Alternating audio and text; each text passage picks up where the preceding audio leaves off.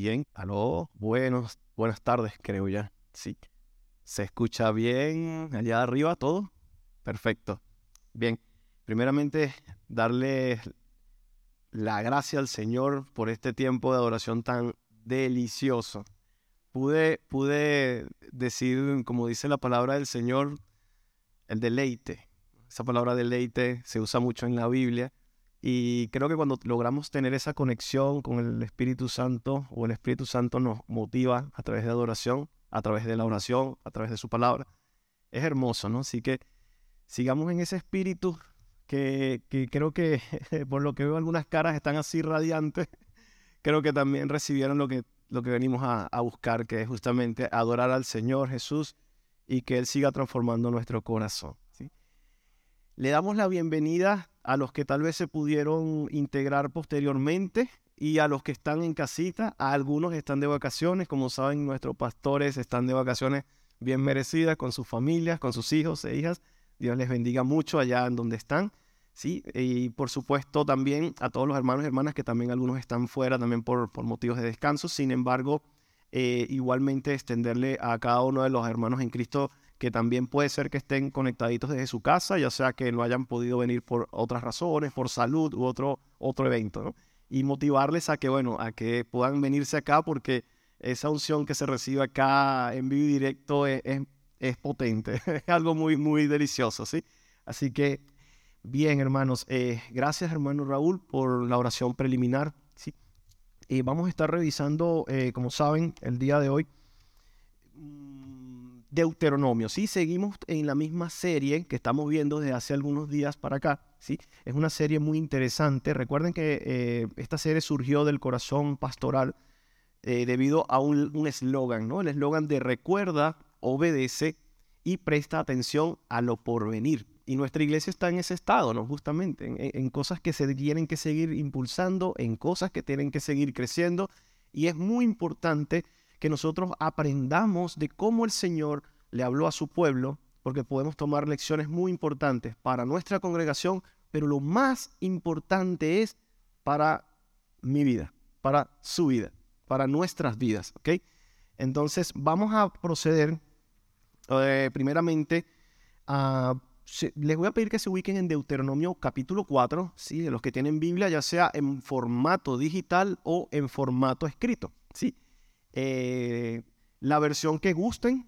Eh, personalmente uso la Reina Valera, la, traducción de la Biblia de las Américas, que me gusta también para hacer algunas comparaciones de la traducción al español como tal. Y bueno, pero usted si tiene la que tenga ahí en mano puede utilizarla también, ¿ok? Bien. Este tema se llama la obediencia a Dios, un pilar de adoración la obediencia a Dios un pilar de adoración.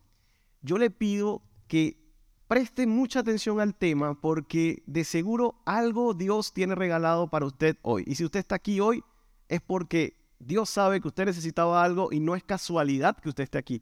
No es casualidad que hayamos llegado el día de hoy buscando algo del Señor. Vamos entonces a orar, por favor, para iniciar la lectura de la palabra del Señor. Amado Dios Todopoderoso, Primeramente te damos gracias a ti, Señor, porque tu palabra es verdad. Dios, tu palabra es nuestra luz, tu palabra nos guía, Dios. Nos ayuda, nos reconforta, nos anima, nos enseña, nos exhorta, Padre. Nos convence también cuando tiene que ser así, Padre Santo, de corregir también nuestra vida, Dios, pero nos enseña cómo hacerlo. Gracias, Dios. El día de hoy, Señor, quiero que Padre, clamamos, clamemos a ti, Señor, en este tiempo, Padre, para que tú nos ayudes, nos guíes en la interpretación correcta de esta palabra. Señor, que lo que vayamos a conversar acá sea siempre alineado a tu sana doctrina, Señor. Y lo que sea propicio a cada corazón que ha venido acá. Tú conoces la mente, tú conoces la carga, tú conoces la necesidad, pero tú eres nuestro Dios, Padre eterno, y tú nos animas. Gracias por tu hermosa palabra. En el nombre de Jesús te lo pedimos. Amén. Bien. Yo me voy a mover un poquitito para acá, que me siento más. Ahí se sigue escuchando bien. Ok, ok. Bien.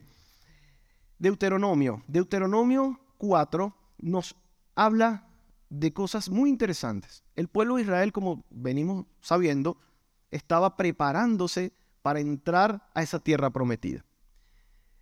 Yo quiero hacer aquí una comparación. ¿Quiénes son padres y madres acá?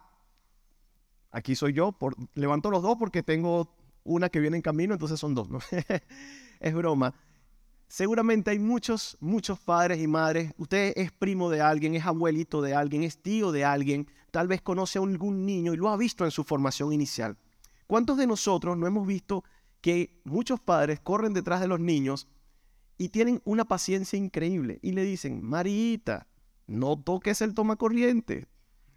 Juancito, bájate de esa silla. Pedrito, no saltes en la cama. Y ese padre o esa madre o esa persona o ese cuidador se lo dice N cantidad de veces, pero muchísimas, ¿no? Y usted cree que el niño dice como que le entra por un oído y le sale por el otro. Entonces decimos, qué fenómeno tan extraño, tiene amnesia temporal. Resulta ser que este niño, probablemente, o niña, sí, probablemente, si sigue por esa ruta, a veces suceden cosas que son dolorosas, ¿no? Puede que se caiga, incluso hasta trágicas, ¿ok? Entonces, sabemos que ese consejo que viene de ese papá, de ese cuidador o cuidadora, mamá, abuela, quien sea, es un consejo dado para que este niño o niña sea cuidado y le vaya bien. Sin embargo, ¿qué sucede? Este comportamiento no solo lo tienen los niños pequeños. ¿Cuántos de nosotros no tenemos el mismo comportamiento a veces? A veces sabemos lo que queremos hacer o lo que debemos hacer y no lo hacemos. A veces sabemos incluso la consecuencia dolorosa que va a tener la acción, pero la seguimos haciendo. ¿Qué tan distantes somos de esos niños a los cuales vemos crecer en nuestras casas, hogares o los hogares de otras personas? En este contexto, yo quiero que vayamos hoy a explorar una historia donde Moisés, el líder del pueblo de Israel en ese contexto, le está dando consejos al pueblo. Pero consejos que, créanme, que no son nada menores. Consejos claves para poder pasar de ese desierto en el cual ya habían estado hacia una tierra prometida donde, dice la escritura, fluía leche y miel. Pero habían desafíos, desafíos profundos, nada sencillos para cualquier pueblo. Desafíos a los cuales Moisés incluso les alertaba a ellos que tuvieran cuidado, porque recuerden que Moisés era un hombre elegido por Dios, se comunicaba con Dios y transmitía la palabra del Señor a este pueblo para guiarlo. Bien, ¿Qué pasa con esta, esta generación nueva, entre comillas nueva, porque era, era la, digamos, la que había salido a lo mejor como niñitos de Israel, de, de Egipto, disculpen, y había crecido y, ya se había desarrollado, ¿no? Los padres de esta generación habían fallecido, pero esta generación iba a tomar el desierto, iba a ir, disculpe, iba a tomar la tierra prometida, iba a ir adelante a buscar aquello a lo cual Dios le había diseñado para hacer, ¿bien? Sin embargo, Moisés en la palabra empieza a darle instrucciones claves. Yo quiero ¿sí? que ustedes vayan a su Biblia en Deuteronomio ¿sí? 4. Vamos a leer la primera parte que es del 1 al 9. Bien. Este mensaje tiene tres partes y la primera justamente está en el, primer consejo que envía Dios, obediencia. A los que quieran tomar nota o que tengan la costumbre de tomar notitas, el el mensaje se, eh, digamos, se, se estructura en tres partes. La primera, obediencia. Vamos a leer Deuteronomio 4 del 1 al 9. Ahora pues, oh Israel, oye los estatutos y decretos que yo os enseño, para que los ejecutéis y viváis y entréis y poseáis la tierra que Jehová, el Dios de vuestros padres, os da no añadiréis a la palabra que yo os mando, ni disminuiréis de ella, para que guardéis los mandamientos de Jehová vuestro Dios que yo os ordeno. Vuestros ojos vieron lo que hizo Jehová con motivo de Baal peor, que a todo hombre que fue en pos de Baal peor destruyó Jehová tu Dios de en medio de ti. Mas vosotros que seguisteis a Jehová vuestro Dios, todos están vivos hoy. Mirad, yo os he enseñado estatutos, decretos y decretos, como Jehová mi Dios me mandó, para que hagáis así en medio de la tierra en la cual entráis para tomar posesión de ella. Guardadlos, guardadlos, pues, y ponedlos por obra, porque esta es vuestra sabiduría y vuestra inteligencia ante los ojos de los pueblos, los cuales oirán todos estos estatutos y dirán, ciertamente pueblo sabio y entendido, nación grande es esta, porque ¿qué nación grande hay que tenga dioses tan cercanos a ellos como lo está Jehová nuestro Dios en todo cuanto le pedimos? ¿Y qué nación grande hay que tenga estatutos y juicios justos como es toda esta ley que yo pongo hoy por delante de vosotros? Amén. Esta primera parte, Moisés la enfatiza en algo importante, algo clave, la palabra obediencia, pero obediencia con propósito, una obediencia que nos permita justamente seguir los estatutos del Señor para el desafío que tendríamos. Y no solo eso, también para dar gloria al Señor. Y ojo que Moisés es bien enfático cuando dice, he enseñado estatutos y decretos como Jehová mi Dios me los mandó. Es decir, él estaba transmitiendo el mensaje del Señor. Ahora, la obediencia a Dios en este contexto debe darse bajo las razones correctas, es decir, bajo un propósito que estaba revelado por Dios, un plan correcto, digamos, transmitido a Moisés, que era el líder elegido por el Señor, hacia todo ese pueblo. Y algo importante, dice dos palabras claves que me gustan de este pasaje. Guardadlos, pues, y ponerlos por obra. Eso es muy distinto. Yo puedo leer la palabra y como ese niño o niña que decía al inicio, me entró por acá, me salió por allá. O leo la palabra, la recuerdo, pero no la pongo en práctica. Todo esto va, de alguna manera, contrario a lo que el Señor quiere que hagamos con su palabra. Y lo voy a recalcar en el Nuevo Testamento. Usted se va a dar cuenta que esto no viene solo desde Moisés, sino que es el plan del Señor. ¿Y quién mejor que Jesús para decirlo? Escuche bien, Juan 14. Juan 14, los que quieran puedan aprovechar y lo buscan. Sería interesante. Juan 14. Y ponga su vista en, la, en el versículo 15. ¿Qué dice? Si me amáis, guardad mis mandamientos. Jesús mismo lo dijo. Ahora, vamos al 21 el que tiene mis mandamientos y los guarda, es aquel es el que me ama. Y el que me ama será amado de mi Padre, y yo le amaré y me manifestaré a él. El 23. Respondió Jesús y díjole, el que me ama, mi palabra guardará, y mi Padre le amará. Y vendremos a él y haremos con él morada.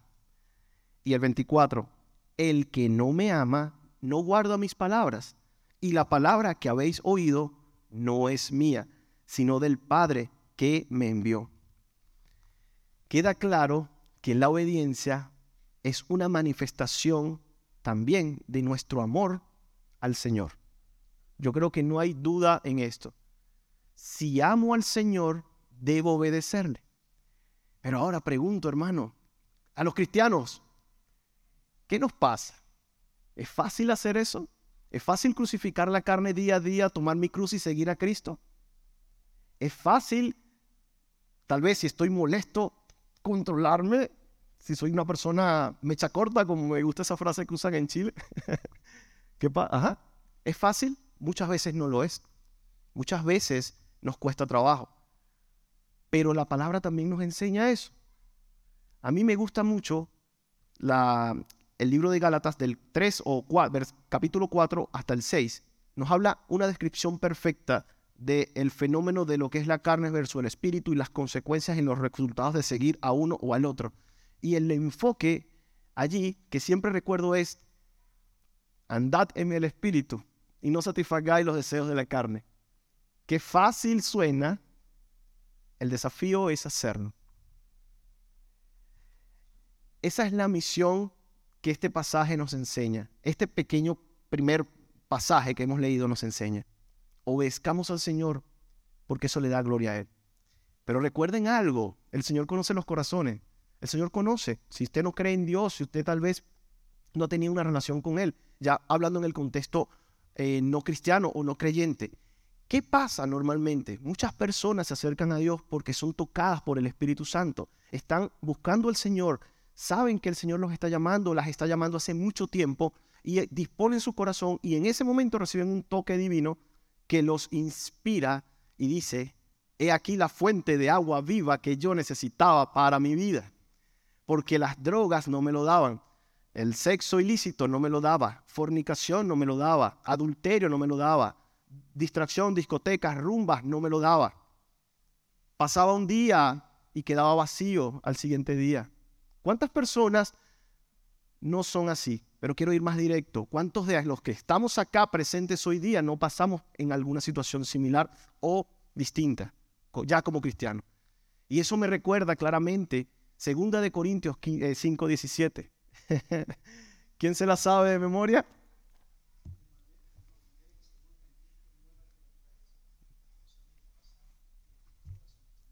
Amén. Gracias, hermano. La transformación que Jesús hace no tiene igual. Las cosas viejas pasaron y todas son hechas nuevas en Cristo Jesús.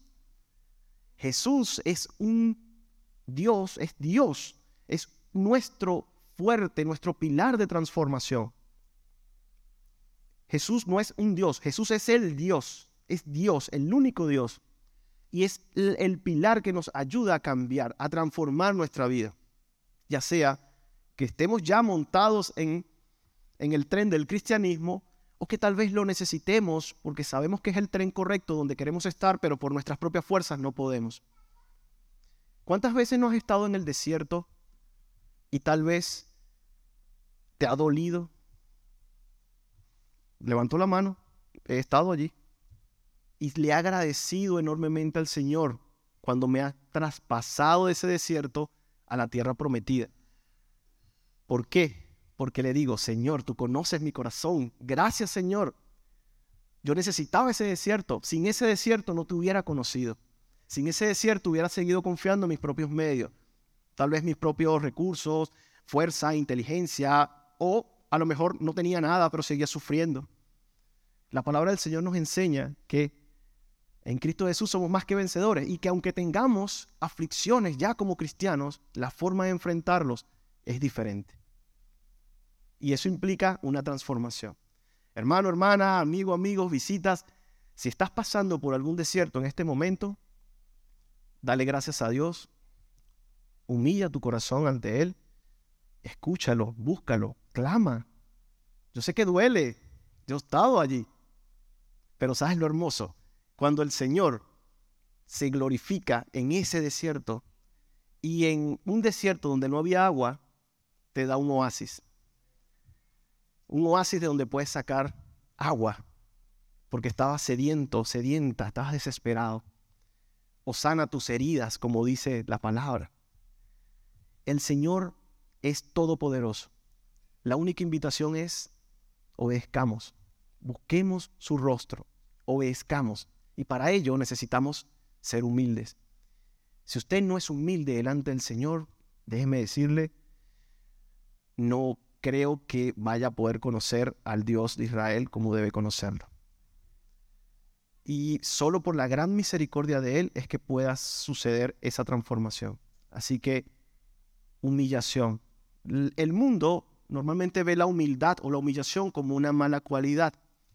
Los cristianos cuando entendemos que no lo es porque estamos humillándonos delante del Señor, entendemos que esa humildad, esa humillación es desde otro contexto. Y ese contexto nos ayuda a acercarnos al Señor. Sí. Yo quiero seguir porque hay otras dos partes que son muy interesantes de este mensaje. El segundo punto es combatir la idolatría. Y este mensaje póngale mucha atención porque es algo clave en la vida, no del pueblo de Israel que estaba en el desierto solamente, en nuestras propias vidas hoy en día. Yo le quiero invitar a que también ponga su mirada en este momento en el pasaje que está en Deuteronomio 4 del 9, ¿ok? ¿Sí? Al 14, ¿sí? Yo quiero que leamos allí, tal vez un poquito más adelante. Vamos. Por tanto, Guárdate y guarda tu alma con diligencia para que no te olvides de las cosas que tus ojos han visto, ni se aparten de, de, tu corazón todos los días de tu vida. Antes bien las enseñarás a tus hijos y a los hijos de tus hijos. El día que estuviste delante de Jehová tu Dios en Horeb, cuando Jehová me dijo, reúneme el pueblo para que yo les haga oír mis palabras, las cuales aprenderán para temerme todos los días que vivieren sobre la tierra, y las enseñarán a sus hijos y os acercasteis y os pusisteis al pie del monte, y el monte ardía en fuego hasta en medio de los cielos con tinieblas, nube y oscuridad. Y habló Jehová con vosotros en medio de del fuego. Oísteis la voz de sus palabras, mas, a excepción de oír la voz, ninguna figura visteis. Y él os anunció su pacto, el cual os mandó poner por obra los diez mandamientos, y los escribió en dos tablas de piedra a mí también me mandó Jehová en aquel tiempo que os enseñase los estatutos y juicios para que los pusieses por obra en la tierra a la cual pasáis a tomar posesión de ella. Vamos a leer un poquito más adelante unos versos allí que quiero también destacar. Guardad pues mucho vuestras almas, pues ninguna figura visteis el día que Jehová habló con vosotros de en medio del fuego, para que no os corrompáis y hagáis para, para vosotros escultura, imagen de figura alguna, efigie o imagen de varón o hembra, figura de animal alguno que está en la tierra, figura de ave alguna alada que vuele por el aire, figura de ningún animal que se arrastre sobre la tierra, figura de pez alguno que haya en el agua debajo de la tierra. No sea que alces tus ojos al cielo y viendo el sol y la luna y las estrellas y todo el ejército del cielo, seas impulsado y te inclines a ellos y les sirvas, porque Jehová tu Dios los ha concedido a todos los pueblos debajo de todos los cielos pero a vosotros Jehová os tomó y os ha sacado del horno de hierro de Egipto para que seáis el pueblo de su heredad, como en este día. Y Jehová se, enojó contra mí por causa de vosotros, y juró que yo no pasaría el Jordán, ni entraría en la buena tierra que Jehová tu Dios te da por heredad. Así que yo voy a morir en esta tierra, y no pasaré el Jordán, mas vosotros pasaréis y poseeréis aquella buena tierra guardaos, no os olvidéis del pacto de Jehová vuestro Dios, que él estableció con vosotros, y no os hagáis escultura o imagen de ninguna cosa que Jehová tu Dios te ha prohibido, porque Jehová tu Dios es fuego consumidor, Dios celoso. Vamos a, dejarlo hasta allí, ¿sí? ¿Qué sucede? En este pasaje se describe dos cosas importantes. Primero, milagros potentes bajo los cuales Jehová Dios liberó a ese pueblo del yugo de un del ejército más potente del mundo, ¿ok? En aquella época. En pocas palabras, tenemos que irnos al contexto. Imagínese usted que, no sé, vamos a hacer un ejemplo, vamos a decir que Estados Unidos es el más potente del mundo actualmente, aunque los chinos también tienen atómicas, los rusos también, entonces ahí queda a criterio. Pero el punto es que un ejército como Estados Unidos lo tenga a usted y a su pueblo encerrado en Estados Unidos. Y usted esté sufriendo, porque no era que estabas en, el palacio del rey, tú eras el esclavo. Tú eras el que, el, que, el que hacía las obras, el que estaba mal pagado, estabas sufriendo como pueblo. Y que Dios, con obras portentosas, a ti que eras esclavo, que no tenías arma, no tenías formación militar, por cierto, no tenías estrategia, no tenías forma de ir, de salir, simple y llanamente le plació elegirte, así como, bueno, ya te había elegido, pero le plació tener misericordia de ti y sacarte de ese pueblo, de ese pueblo donde estabas adolorido, donde estabas mal. Pero no te sacó de cualquier forma. Los que conocen la historia pueden ver que el, faraón no dio su brazo a torcer tan fácil. Fueron muchas plagas. Y a la última, que fue la de los primogénitos, cuando les mataron a los primogénitos, bueno, no, voy a decir les mataron, Dios ordenó que esa, esa fuese la plaga y efectivamente estos primogénitos mueren. Y eso le, le quebró el corazón un poco al, faraón y posterior a eso él deja ir al pueblo de Israel. Pero no contento con eso, el faraón, vean el orgullo, lo que puede llevar el orgullo de un hombre, de una mujer, de quien sea. El faraón, ¿qué hizo? Luego que iban un poquito allá avanzado, reunió a sus ejércitos y no los quería dejar ir. Los mandó a buscar. Y en pleno desierto, la gente, imagínese usted caminando así, todo con peroles, con todos sus hijos, con toda su familia, con animales, lo que tenía, lo poquito que tenía, lo mucho, en pleno desierto, ojo, no está en una calle asfaltada, está San Pedro Atacama, allá Antofagasta, pero hacia las montañas, esas zonas que son áridas, fuertes, en, esas zonas fuertes. sin condiciones, ese, ese Señor, el Señor se glorificó. Y aunque venían siendo perseguidos, nada más y nada menos, cuando el pueblo aparentemente estaba encerrado, abrió el mar y ellos pudieron atravesar al otro lado. Pero no solo eso, leía en estos tiempos que esas murallas, esas murallas de agua, vamos a llamarlo así, no eran 2, 3, 5, 10 metros. Se hablan que eran cerca de mm, unos, eh, como un edificio de cerca de 9 pisos a 10 pisos aproximadamente. Fue la, la separación de esas aguas en ese mundo. O sea, fue un acto milagroso, portentoso, no fue cualquier acto, por el cual ese pueblo pasó en seco, eso, y ¿qué pasó? Cuando entró el ejército, la muralla cayó sobre ellos. ¡Bum! El orgullo del faraón, ¿en qué quedó contra Dios? En nada. ¿A qué vamos con esto? Este pueblo había visto y, sabía de cosas muy potentes. Pero no solo eso. Moisés les dice claramente que Dios les mandó a, a, él mismo a enseñar los preceptos para estar preparado a la siguiente fase, que era tomar la tierra prometida con la nueva generación que se estaba levantando. Y para que el pueblo los pusiese por obra en la tierra que tomarían, porque las tierras que tomarían, valga, la valga, el detalle de resaltarlo, disculpen, no era cualquier tierra, estaba habitada también por pueblos, pero excesivamente idólatras. Mucha gente se conduele con esto, pero ¿qué tal si yo le digo que esos pueblos no solo era que hacían arbolitos de, madera o de metal, sino que muchos de ellos incluso llegaban a pasar por fuego y a matar a sus propios hijos por, por idolatrías y por dioses? A ese nivel de corrupción existía en esos pueblos. Y evidentemente eso a Dios no le agrada. Y Dios dio la orden clara al pueblo de Israel que esa tierra debía ser tomada y todas esas costumbres abolidas. Pero no solo eso. Y ahí es donde yo quiero que usted tenga mucho cuidado en el mensaje de hoy. Israel venía de una, de una formación, iba a entrar a una tierra con otra formación, con idolatría. ¿Qué pasaba? ¿Qué observamos allí? La potencial posibilidad de que el pueblo se contaminara. Y ahí es donde yo quiero entrar. Este es el mensaje. La alerta clave que tenemos que tener cuidado como cristianos. Guardar los preceptos del Señor, pero no porque Dios sea un Dios malo que quiere someterme y tenerme como un robot. No se trata de eso. Se trata por lo mismo. Dios quiere mi bien pero necesito yo tener cuidado de lo que hay en el mundo. Como cristiano, si quiero agradar al Señor. ¿Es un desafío? Sí lo es. Sí lo es. No lo voy a decir que no. Pero ¿está usted solo haciendo ese desafío? No si está con el Señor. No si está con el Espíritu Santo. No si Dios es el que está guiándolo a usted. Conozco hermanos en Cristo, hermanas en Cristo, que han hecho transformaciones impresionantes. Incluso han cambiado de amistad. O tal vez algunas amistades han tenido que entender que esta persona está en otra vida, que le llena más que lo que hacía antes.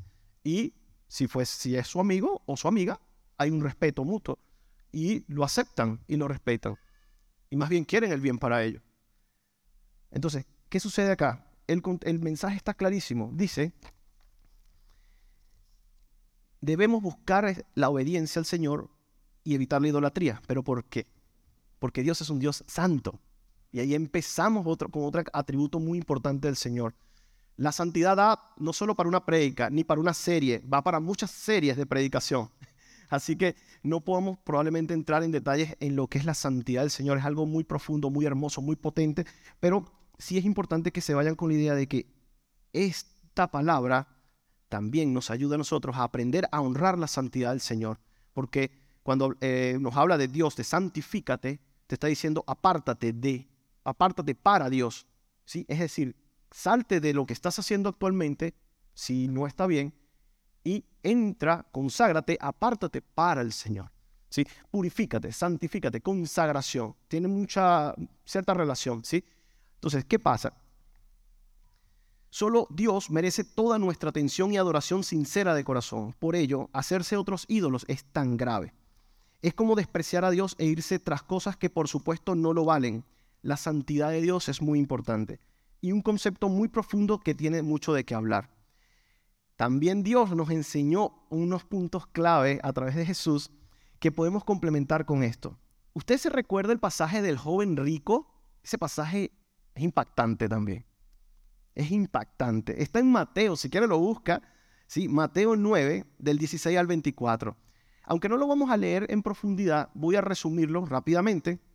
Sí, este joven se acerca a Jesús y le dice, maestro, maestro, oh, ¿qué puedo hacer para dar la vida eterna? Porque ya no soy idólatra, este, no, yo, yo cumplo la ley, yo cumplo todo, yo trato bien a mis padres, yo, o sea, era un santo el hombre a sus propios ojos, ¿no?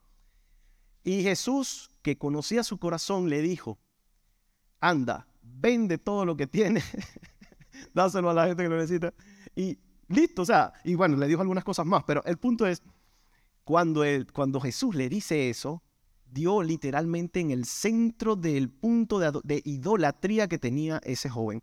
Ese joven era rico, tenía atadura a su riqueza, no la quería soltar por Dios. Entonces, ahí empezamos a ver una palabra un poco fuerte, pero en realidad es la hipocresía espiritual. Muchas veces decimos que amamos a Dios, pero ciertamente cuando empezamos a hacer un calibre, pareciera que otras cosas como que nos atraen más que a Dios. Y esto toca a cualquiera, ¿ok? Puede ser creyente o no creyente, transversal. De allí que tenemos que empezar a evaluar nuestra conducta. Ahora bien, esa debilidad que tenía este joven, ¿ok? Tiene mucha relación también con algo que dijo Jesús en Mateo 6:21. Decía, donde está tu tesoro, ahí estará tu corazón. Simple. A mí me encanta la forma de enseñanza de Jesús. Una palabra corta pero muy profunda. Donde esté tu, tesoro, allí estará tu corazón. Y ninguno puede servir a dos señores, porque o aborrecerá al uno y amará al otro, o, amará al uno y aborrecerá al otro. Sí, no puede servir a Dios y al dinero. En pocas palabras, allí la pregunta es, ¿Dios es tu tesoro o lo son otras cosas? Este ejemplo fue con el dinero pero puede ser transversal a cualquier área, a cualquier cosa. Un hijo, una hija puede ser objeto de idolatría. Pregúntele a Abraham si fue fácil para él hacer lo que le pidió acerca de Isaac.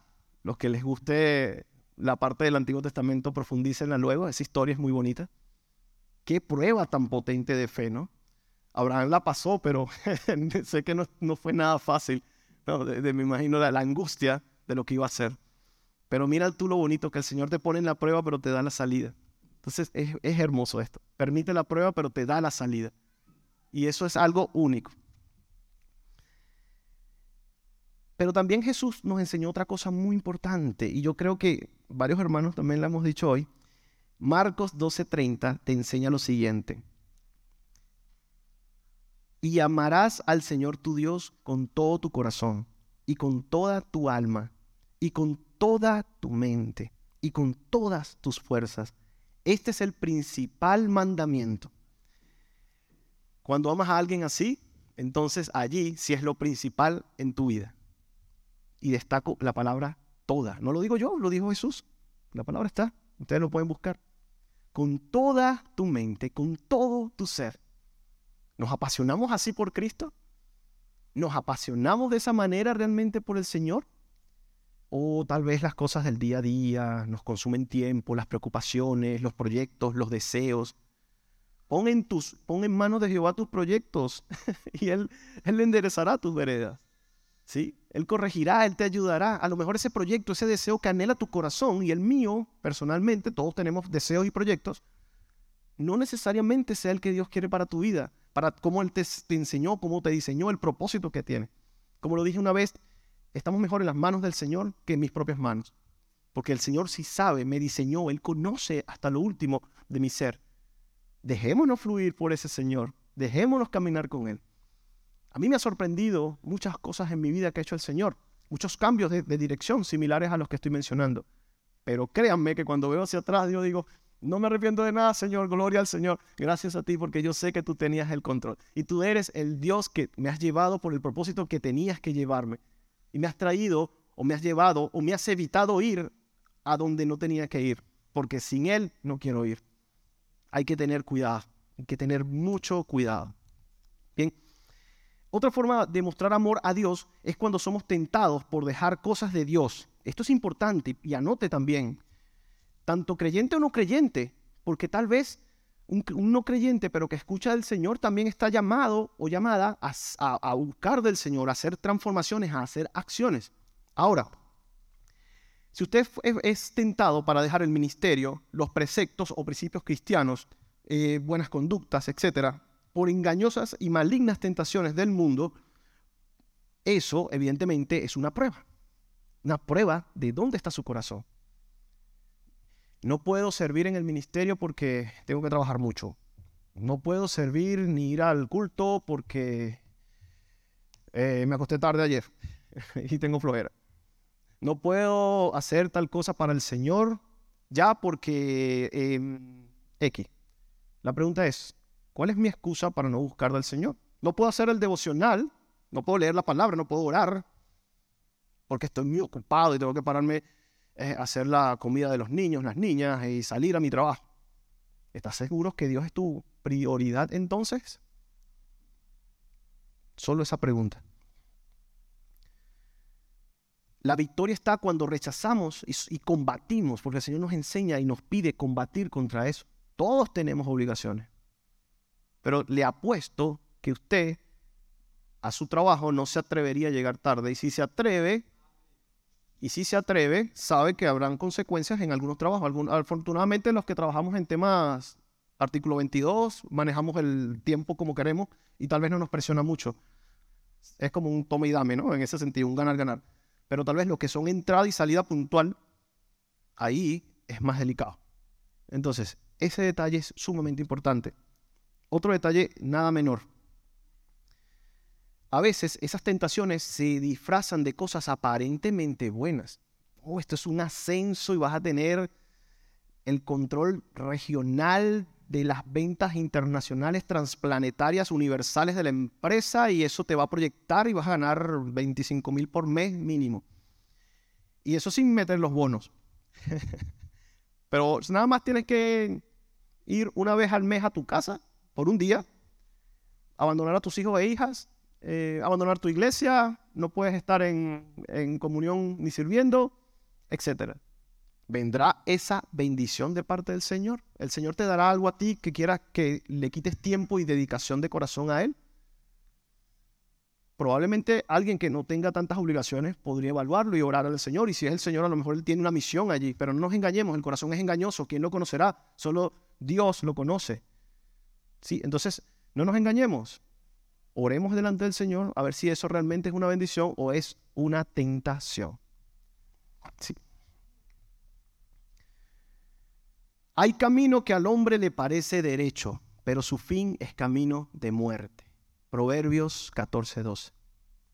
Esa idea tiene mucho que ver con eso. ¿Qué quiero hacer para el Señor o para mi vida? ¿Va, va, ¿Mi vida va por aquí y la, vida que el, que el Señor quiere va por acá? ¿Cómo estoy viviendo actualmente en mi vida? ¿La estoy viendo con, indicando que Jesús es el centro de mi corazón y de mi vida realmente? Es eso. Reflexionemos en nuestra obediencia al Señor.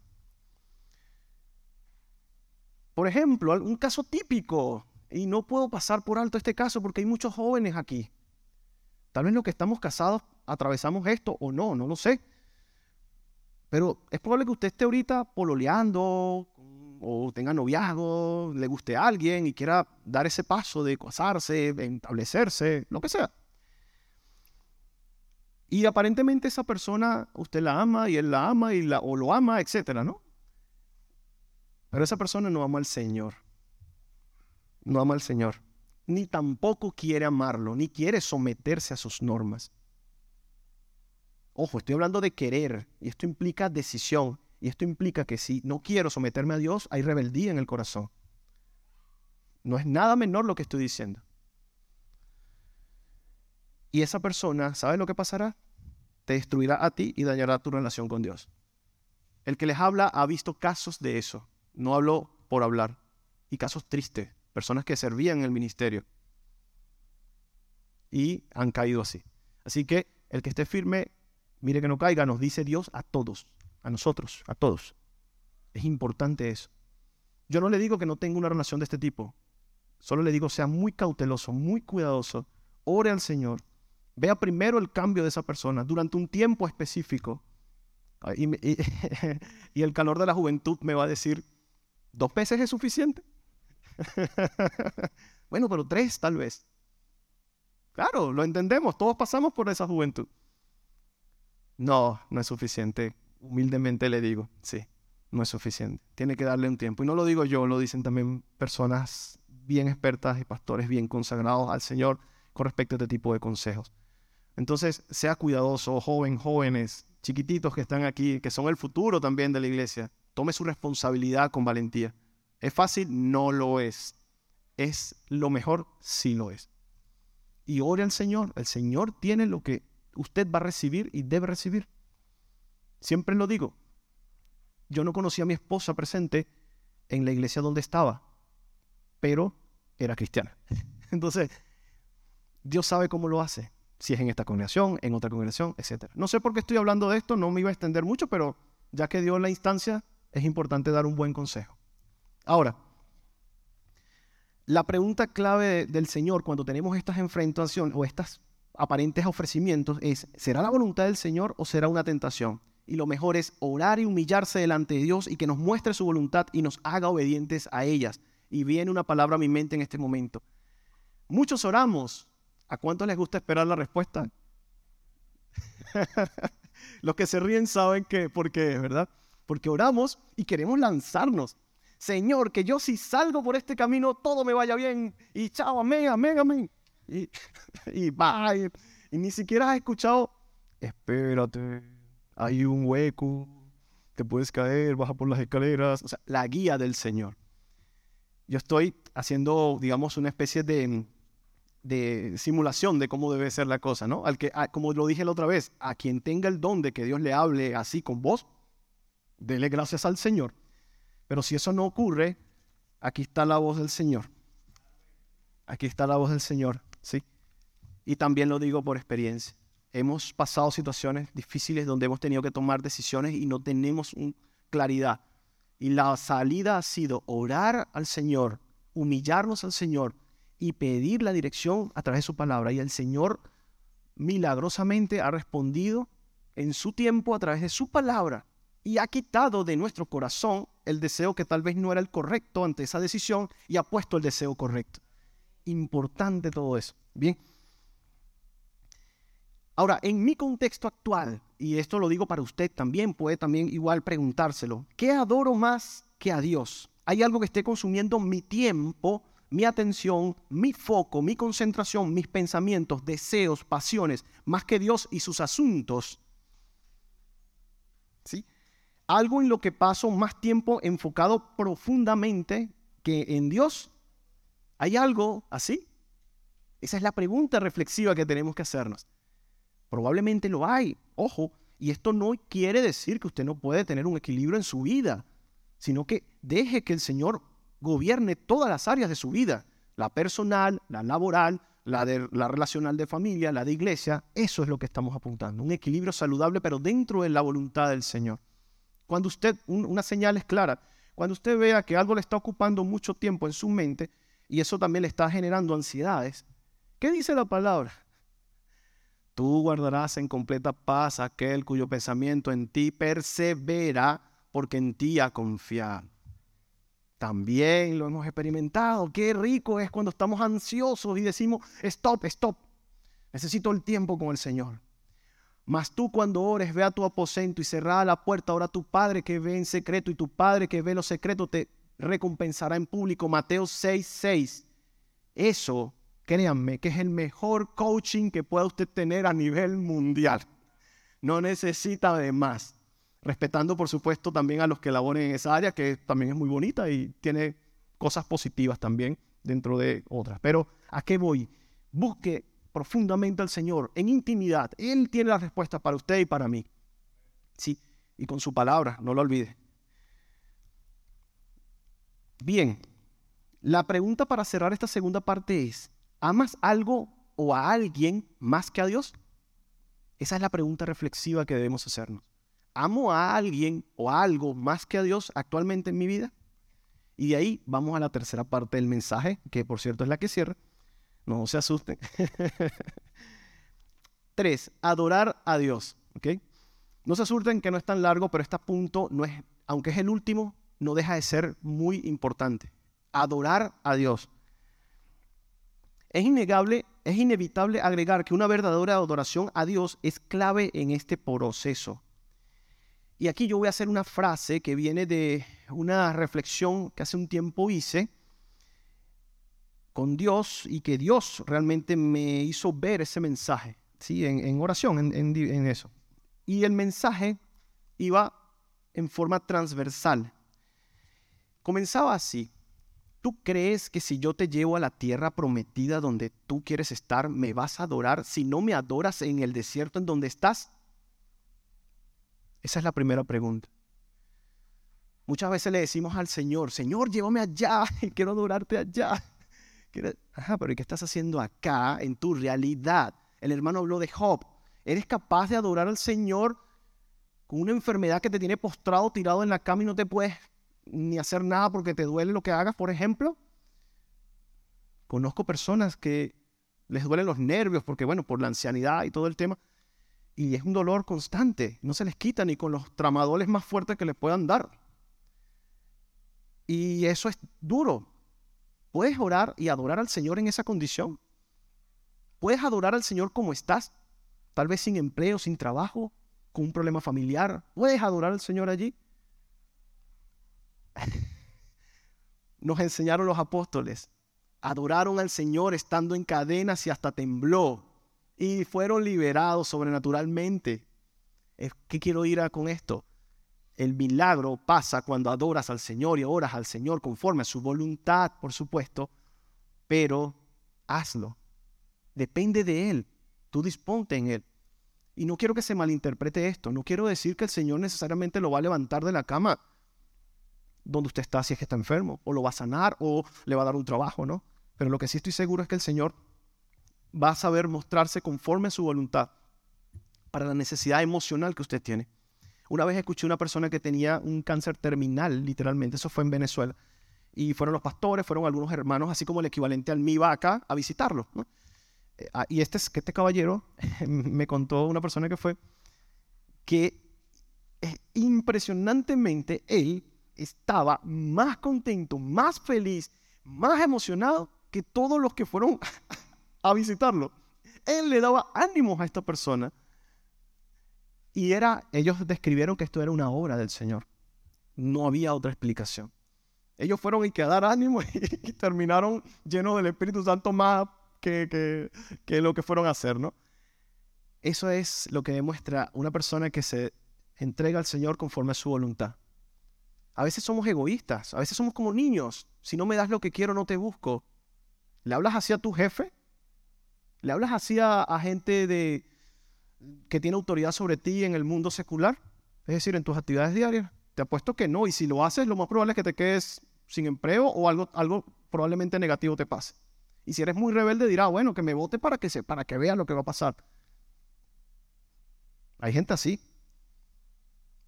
O sea, el nivel de rebeldía, el nivel de falta de humildad y el nivel de orgullo es tan fuerte que no ven que deben humillarse al Señor y adorar al Señor como es. El Señor dispone como Él quiere. Y cuando nosotros entendemos eso, es eso. Pero ¿sabes qué es hermoso? Cuando adoramos al Señor de corazón y el Señor ora y nos saca de ese dolor, vemos doble bendición. La sanidad que queríamos, pero también la obra portentosa del Señor en nuestro corazón y en el corazón de los que nos rodean. ¿Sí? Voy a hacer un ejemplo nuevamente, enfermedad, pero no porque sea el único, pero sí sé que es bueno, o vicios también puede servir. ¿A qué me refiero? Hay, personas que están en un problema personal donde por más que su familia tenga misericordia de ellos y los quiera ayudar, no lo pueden ayudar. No pueden, no, se, se acabaron los recursos. Yo conozco y he escuchado casos así, de, tanto de enfermedad como de vicios ya un poco más fuertes, ¿no? Me refiero ya a una adicción a drogas profunda, ¿no? Donde hay complicaciones. ¿Qué sucede con esto? Es el Señor el que va a hacer la obra. Hay que tener shalom, paz de Dios en, el, en ese proceso. Y confiar en el Señor. Pero sabes que es difícil cuando tú mismo lo vives Y sabes que de ese lodo, de ese, de ese pozo, de ese lodo cenagoso, solo te saca Dios. Y sabes que es bonito cuando estás en ese lodo, pero ves arriba, ves arriba y dice la luz. Dios, aquí, extiendes tu mano, sácame de aquí porque yo no puedo. Salmo 40, 1 y 2. Lo invito a buscarlo porque ese es ese versículo, ¿sí? Y es muy hermoso, muy profundo, es maravilloso ver cómo el Señor obra. Salmo 40, 1 y 2. Probablemente le sirva a usted en, en esta tarde. Probablemente ya algo le encontró. Pueden ir diciendo amén.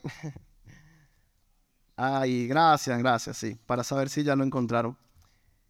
Pacientemente esperé a Jehová y se inclinó a mí y oyó mi clamor y me hizo sacar del pozo de la desesperación, del lodo, del lodo cenagoso. Puso mis pies sobre peña y enderezó mis pasos. Puso luego en mi boca cántico nuevo, alabanza a nuestro Dios. Verán esto muchos y temerán, y confiarán en Jehová. Bienaventurado el hombre que puso en Jehová su confianza, y no mira a los soberbios ni a los que se desvían tras la mentira. Amén. Leí hasta el versículo 4. Palabra profunda del Señor. Eso, eso Así se siente alguien que, que aparentemente no tiene salida en su situación. Pero cuando somos creyentes en Dios, sabemos que podemos confiar en el Señor Jesús, extendemos nuestra mano a Él y clamamos esa ayuda. ¿Sí? Porque probablemente tu familia no te puede ayudar. Quien tiene el control es Dios. Pero eso sí, confiemos en la voluntad del Señor. ¿Sí? Bien. Ahora, a veces somos y con todo el respeto, por supuesto, primeramente a Dios y también a, los que sí tengan esa conexión, muchas veces podemos decir que hay mentiras en tu adoración. ¿A qué se refiere esto? es lo mismo como tal vez otros han escuchado las mentiras de tu oración. ¿Cuántas veces no le ha pasado que usted está adorando u orando y lo que está es pensando en cualquier otra cosa menos en una conexión profunda con el Señor? Una conexión reverente primeramente con temor del Señor y con enfoque realmente en Él. Yo creo que todos en forma general puede que en algún momento hayamos pasado un proceso similar. Ahora, la razón aquí es, enfocándolo en la adoración, es, adoramos a Dios por lo que es o por lo que nos da. Y ahí vamos de nuevo a enfatizar esto. ¿Adoras a Dios por qué? Porque te dio un trabajo nuevo, te sanó, porque te dio algo o lo adoras también por lo que no te dio, no te dio, no sé, una tragedia o lo que sea. Pero la pregunta aquí es, ¿tú estás seguro que la adoración que quiere Dios es, la que, es que le demos adoración por lo que le damos, por lo que nos da? ¿O estás seguro o, o crees que mejor es adorar al Señor por lo que Él es? ¿Por quién es Él? Es decir, por su atributo, por su presencia santa, por lo que Él es. Él es. Allí debe estar nuestra adoración. Ojo, es natural que nosotros, seres humanos, primero veamos lo que nos dan y damos gracias. ¿okay? Es natural, yo creo que es un, instinto natural. Pero escuchen la palabra que uso, natural, hombre natural, mujer natural. Pero en el Espíritu Santo es donde se da la verdadera adoración. Si usted y yo estamos llenos del Espíritu Santo, vamos a adorar al Señor por la presencia. Así como dijo el hermano, queríamos quedarnos hace rato orando un poco más, adorando, mejor dicho, un poco más en el tiempo de adoración porque estaba delicioso. Es eso, es adorar y punto. Una vez, y lo cuento siempre como un testimonio, donde hace años, es más, son, son, son experiencias con Dios que no son comunes. Ojalá que así lo fuera siempre. Literalmente iba yo en un autobús y por alguna razón el Espíritu Santo, bueno, en la noche anterior, el día anterior había tenido un tiempo especial con el Señor y esa mañana, yendo de una ciudad a otra hacia mi trabajo, el Señor literalmente me tomó. O sea, yo iba en el asiento y de repente volteo hacia el cielo y, empiezo a, adorar y a ver al Señor, o sea, eh, no a ver al Señor, a adorar y una, una necesidad de decirle simplemente gracias Dios y un amor había experimentado. Hermano, hermana, amigo y visita, literalmente si yo me hubiese partido, muerto físicamente allí, iba contento y feliz. Porque esa experiencia ese amor tan potente y tan profundo no lo he sentido nunca de nadie que no sea Dios. ¿A qué quiero decir? Esos niveles profundos y muy elevados que el Señor, por su misericordia, a veces nos permite apenas rozar. Imagínese usted que sea la eternidad que vamos a estar en esa adoración. De eso se trata, una adoración profunda con el Señor. Una adoración genuina, de corazón. No pendiente de mi celular porque suena, no pendiente de que me tengo que ir al trabajo, no pendiente de que me van a llamar, que, no pendiente de cosas más. Es adorar al Señor por quien Él es el tiempo que sea necesario. Y aquí voy a hacer otro anuncio también importante con respecto a la adoración. ¿De quién son los minutos? ¿Míos o de Dios? De Dios. ¿Quién le dice a uno que tiene que estar adorando o, o sea orando, tal vez, 10 minutos nada más porque sí, porque tengo que irme ya después a mi trabajo? Lo, lo, lo, lo estoy hablando en el contexto personal, de intimidad nuestra en, en nuestras casas. ¿Por qué más bien no decirle al Señor, Señor, aquí estoy, todo el tiempo que tú quieras, adelante, vamos a comenzar. okay. Este, ¿A qué voy? Qué rico es adorar, orar, tener devocional con el Señor, pero continuo, sin estar pendiente de que me tengo que ir a la hora del trabajo, sin que me tengo que estar pendiente porque me desperté un poquito tarde y tal, ¿no? ¿A qué voy? Hermanos, revisemos nuestra calidad de adoración con el Señor. Revisemos realmente lo que queremos del Señor. ¿Sí? Porque si usted quiere más del Señor, entonces demostrémoslo. Demos tiempo, seamos intencionales, que es una palabra que se utiliza mucho. Vamos a, reservar agenda. Si yo sé que una hora no es suficiente, bueno, me, me, pararé temprano, me acostaré temprano, veré qué hago, pero necesito dos horas para estar con el Señor diariamente. Vamos a hacerlo. Los grandes oradores, uno, uno de ellos, una vez escuché que esta persona oraba cuatro horas diarias cuatro horas diarias. Y ojo, se ponía húmeda la ventana. Es hermoso esto. ¿Hemos orado alguna vez cuatro horas diarias? ¿El Espíritu Santo nos ha llevado a orar ese nivel? ¿Sí? Esto es un proceso también. No quiero tampoco sonar eh, exigente en, este, en esto porque es un proceso que viene del Espíritu Santo mismo. Lo que quiero es decir, dispongamos nuestro corazón, todos podemos. Comencemos con cinco minutos de oración, pero oración profunda, genuina. El mismo Espíritu Santo lo va a llevar usted a el tiempo que sea necesario y la profundidad y el mensaje que sea necesario para su vida. No hay hermano, no hay pastor que, no hay ministerio que sustituya el tiempo devocional e íntimo con el Señor. Y eso es parte de mi adoración al Señor también. Sí, amén.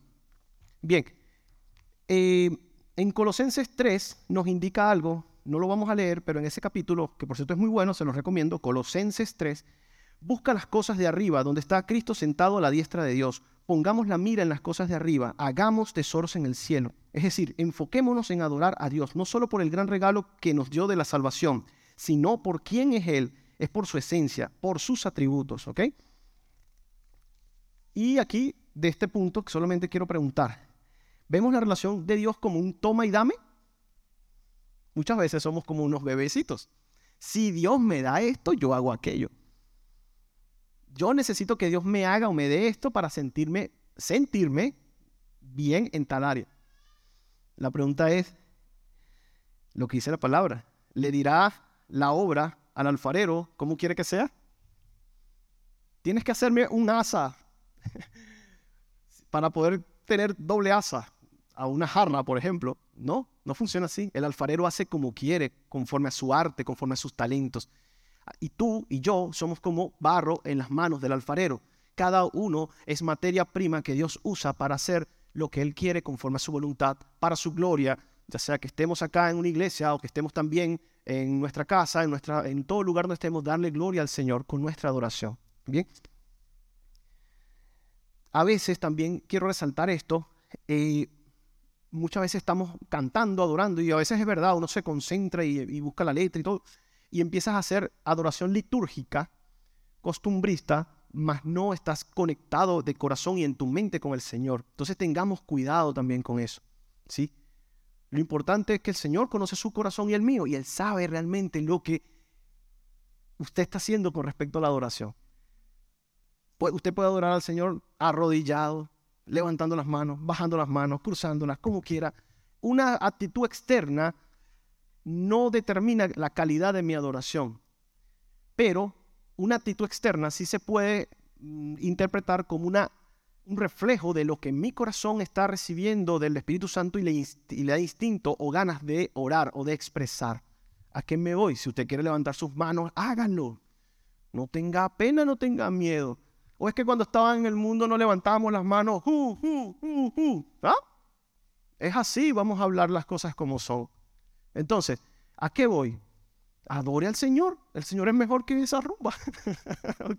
El Señor te da gozo, te da paz. Y, algo que hablo del gozo profundo, el gozo que permanece, no el gozo que dura una noche y a la, a la mañana te paras a ver qué más hace. Dale un freno a eso, hermano, amigo, visita, mi hermana. Dale un freno a eso y escucha atentamente la voz del Señor. El Señor te está llamando a adorarle de corazón y a todos nosotros. Muchos buscan a Dios por los panes, también pasa, por los que les da, y ese motivo es incorrecto. Muchos están en una iglesia buscando al Señor por los panes. Voy a ver qué me da el Señor. Esa actitud también téngale cuidado. Dios es fuego consumidor. Dios sabe, con Dios no se juega, en pocas palabras. ¿Sí? Entonces, busca al Señor por el motivo correcto. Muchas veces he escuchado también que gente eh, incluso hay una falsa doctrina también que es la doctrina de la prosperidad. Y lo digo con claridad porque es así, está identificada. Buscas al Señor por dinero. Para eso te vas a un brujo. El Señor no es ningún, ningún Dios de palo ni Dios de nada para hacerle ritos. Tú no necesitas tener pulseritas para que te den buena suerte o te protejan del mal, del mal de ojo.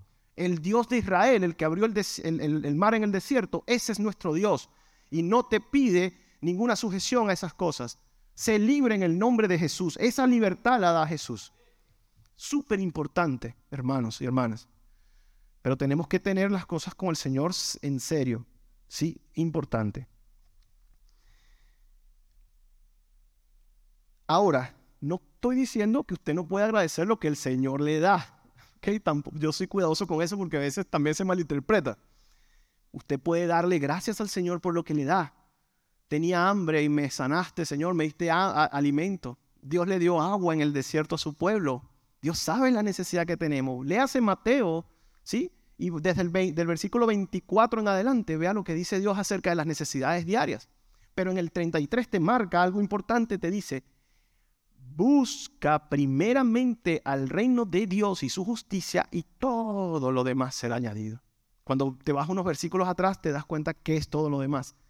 Dice, el vestido, la comida, eh, eh, dónde viviremos, las casas, etc.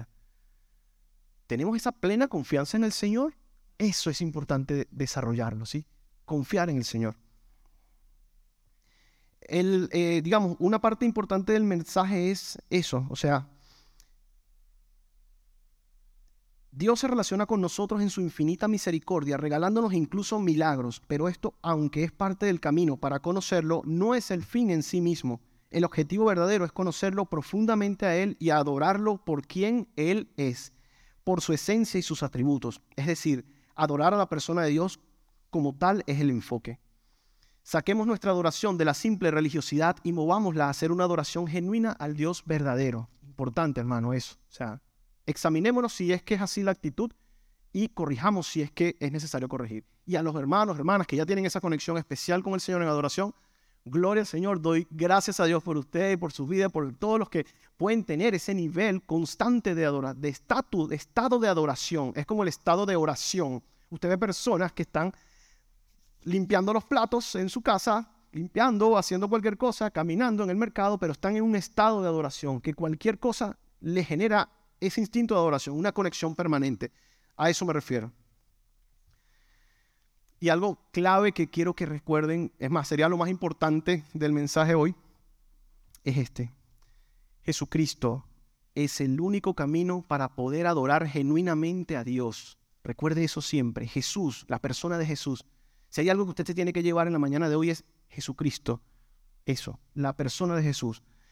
Sin Él, nuestra adoración, entre comillas, humana, podría ser como un trapo de inmundicia ante Dios. No lo digo yo, lo dice la palabra. Importante. Usted puede creerse ser muy bueno, muy buena. Yo puedo creerme ser muy bueno, muy buena. Pero, la adoración real es del Señor, eh, eh, la, la, genera el Señor. Y esa adoración real se puede hacer siempre a través de Cristo.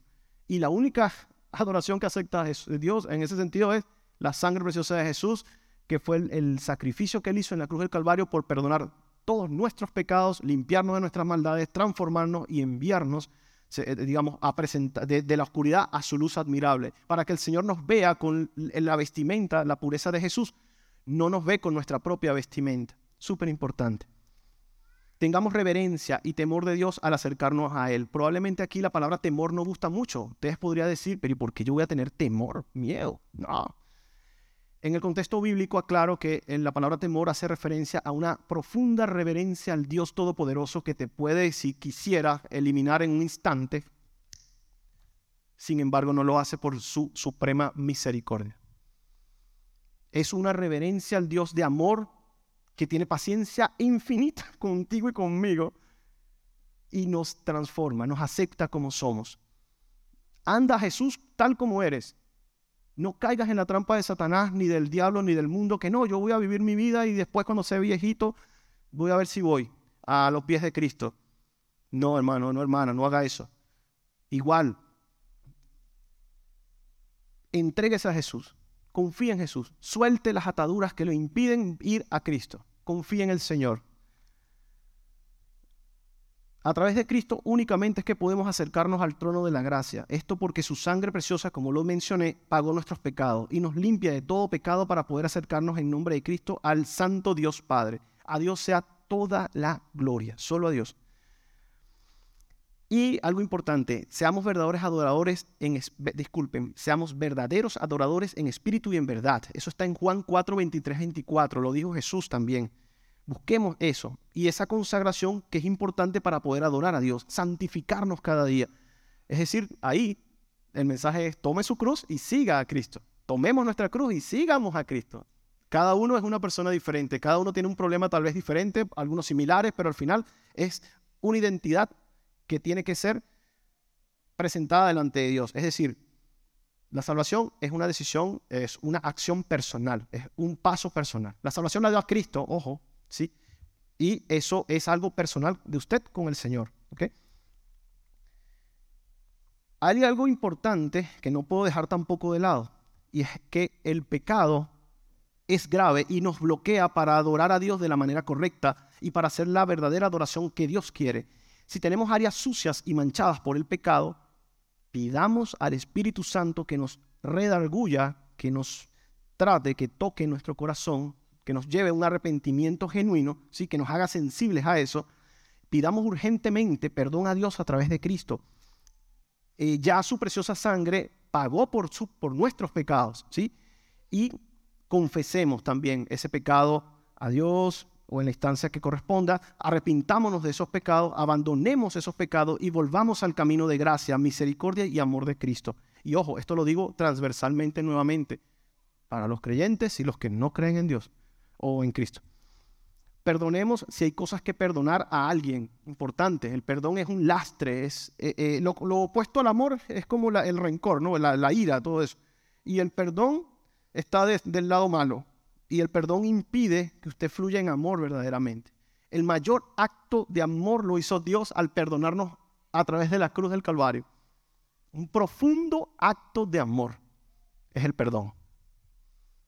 Si somos creyentes, tenemos que trabajar en eso porque el ser humano a veces nos cuesta expresar amor, nos cuesta amar, nos cuesta eso. Pero la palabra de Dios dice que nosotros amamos porque Él nos amó primero y que en Cristo podemos cambiar. Las cosas viejas pasaron. Si usted era una persona que no amaba, suelte eso.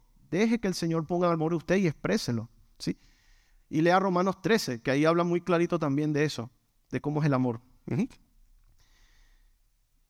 Volvamos al camino de la obediencia total a Dios. Así podremos adorarle correctamente. Ese es el mensaje. Sí. Y no descuide, por supuesto, la ayuda que tenemos que pedirle cada uno de nosotros al Espíritu Santo. Es muy importante eso. Desde nuestra propia acción, usted se puede esforzar.